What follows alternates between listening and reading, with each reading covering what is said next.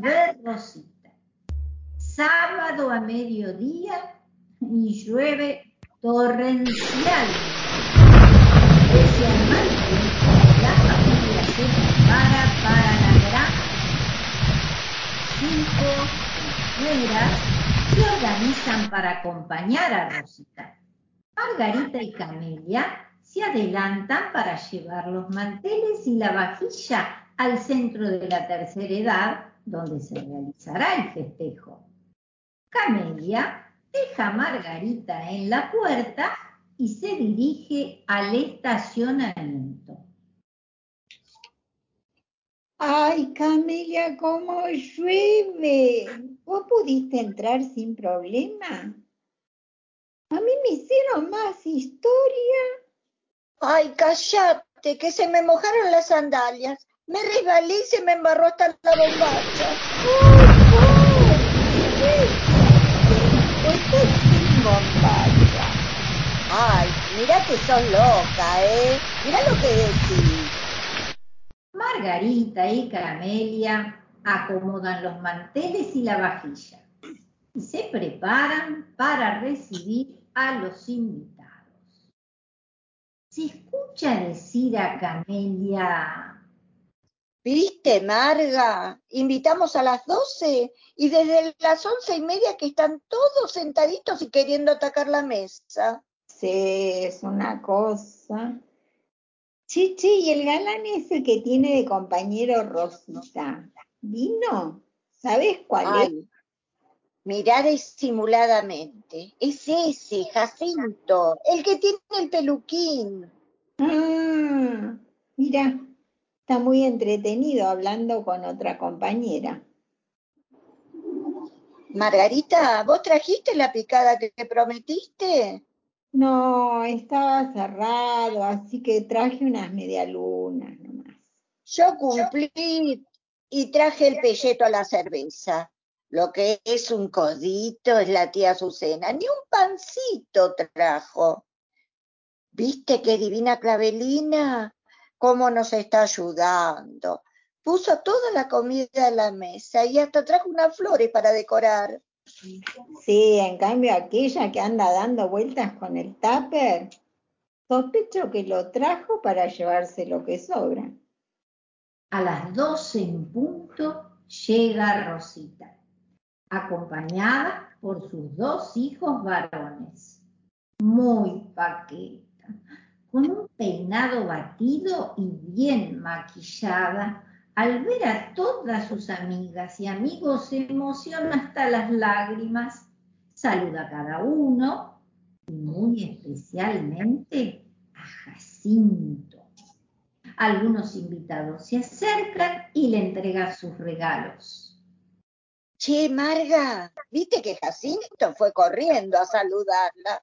Me parece que tenemos un nuevo suegro pronto. Chica, qué pena que pasó. Se hizo todo el trabajo que se tomaron.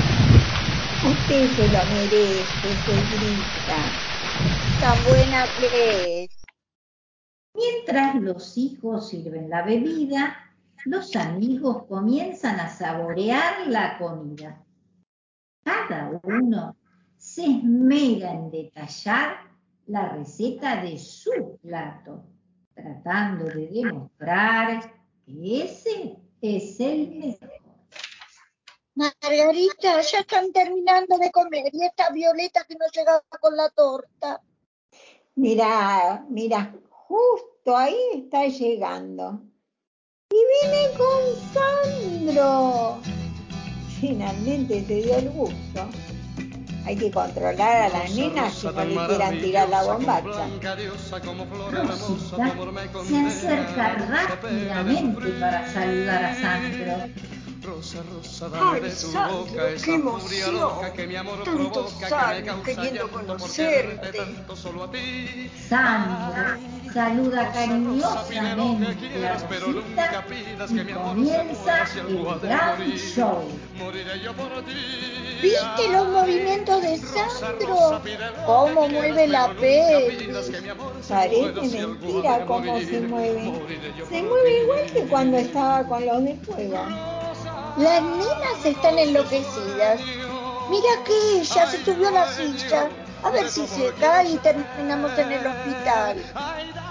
Rosita está muy emocionada con la presencia de Sandro cuando este se retira, todos salen a bailar el rock desenfrenadamente. Cuando las energías para el baile comienzan a decaer, se acerca Violeta con la torta y en todo el predio se les escucha cantar el feliz cumpleaños. Menos mal que le puso la bengala, porque con tantas velas era peligro. Cuidado, Rosita, no trates de apagarla que te va a quemar el pelo, ¿eh? Sí, que se corra Jacinto también, a ver si se le quema el peluquín. Amelia, alcanzame los platitos que voy a cortar la torta. Está riquísima, ¿la probaste? Ese relleno de durazno con crema está delicioso. Mientras comen la torta, todos conversan animadamente. Camelia y Margarita se acercan a Violeta. ¡Ay, qué suerte! Ya está terminando. Estoy reventada. Viste, Camelia, qué lindo que estuvo, ¿no? Nuestra suegrita está muy contenta. ¿Cuántos regalos que recibió? Ahora cuando volvemos lo vamos a ver. ¿Qué dirá de nuestro regalo?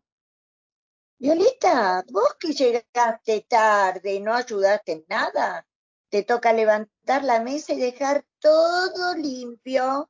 Y cuidado con Aleli, que con esa cara de paparula se está cargando el tupper con todo lo que sobró. Nosotras nos vamos porque ya estamos exhaustas. Sí, chicas, sí, sí, yo me hago cargo, sí. Violeta se acerca a las invitadas y empieza a organizar para que ellas limpien y dejen todo ordenado. Y dirigiéndose a su mamá, le dice, mami, mami, ¿podés venir a ayudar un poco? Vos que conoces el lugar. Margarita y Camelia se miran y no pueden creer la cara durez de Violeta. En ese momento se escucha la bocina del último micro municipal anunciando la partida. Los invitados se despiden rápidamente para poder alcanzarlo. La familia se dirige a la casa de Rosita.